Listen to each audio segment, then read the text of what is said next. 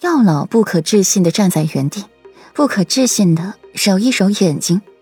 这人是裴玉，裴玉会抱着女人说话。大胆小贼，竟敢冒充裴小子，给老夫一板凳！说着，就高举起了一边的凳子，就要朝裴玉砸过去。幸好墨河眼疾手快的给药老拦住了。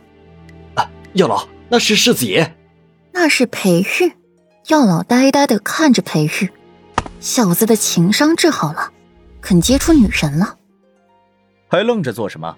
还不过来！裴玉见药老来了，没有过来给顾阮疗伤的迹象，反倒是呆若木鸡的站在那里，心里就不爽了。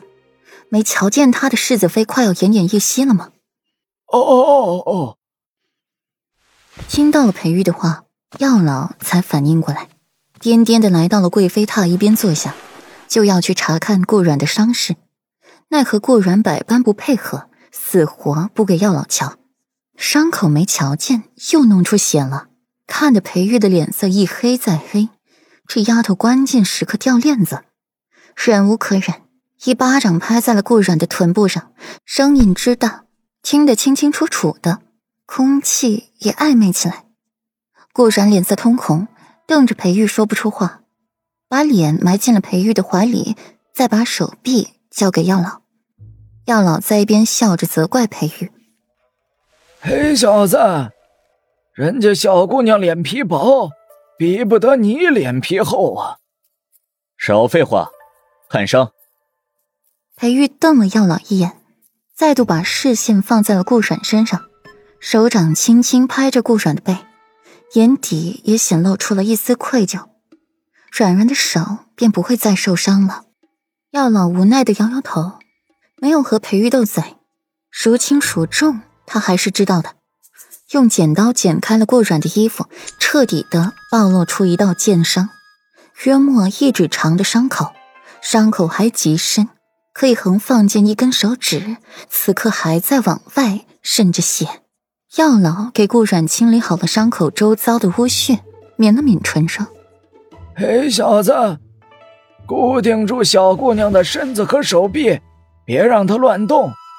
我要给她缝合伤口。”听到“缝合”二字，顾阮把脸从裴玉的怀里抽出，刚想把手缩回来，就被裴玉固定住，动弹不得。为什么缝合伤口会留疤吗？我不要。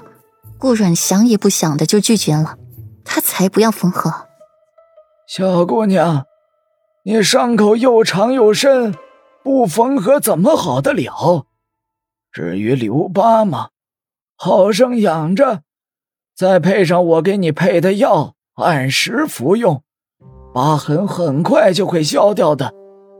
至于让裴小子按着你，我就是担心你怕疼乱动吗。药老说的极诚实，没有半分隐瞒。顾然想从他的眼底寻出一丝说谎的迹象，都寻不到。我不要，裴玉，我不要缝合，好疼，我不要。顾阮的手还是动不得，只得软下了声音央求着裴玉。梨花带雨的模样，裴玉差点脱口而出就答应了顾阮。没有什么止疼药吗？裴玉看了看药老，他应该有的。有，不过要调配，等配好了之后就是天亮了。你确定你怀里娇滴滴的小姑娘能等那么久？药老白眼裴玉，你平时怎么不配？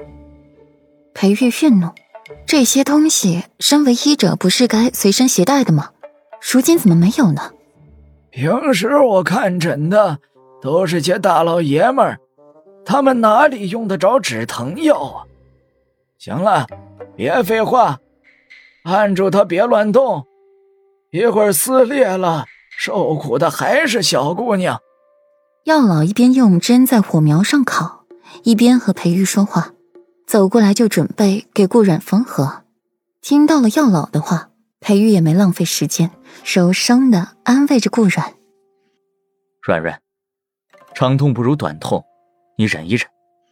若是换做平时，顾阮该是很干脆的给药老做了缝合。今日如此娇气，许是喝了酒的缘故，百般不配合。听到裴玉的话，他更是心沉入了谷底。我不要。顾软才说完了话，就被裴玉点了穴道，不让他乱动。这也仅是不让他动，可该有的疼还是有，只能默默忍受。可这比方才残酷的多了。方才他还有活动的能力，可现在什么也没了，就像案板上的食材。他人为刀俎，自己为鱼肉。你快点儿！顾软的头被裴玉转向一边，看不见药老的动作，可那针却迟迟没有落下，让顾软煎熬极了。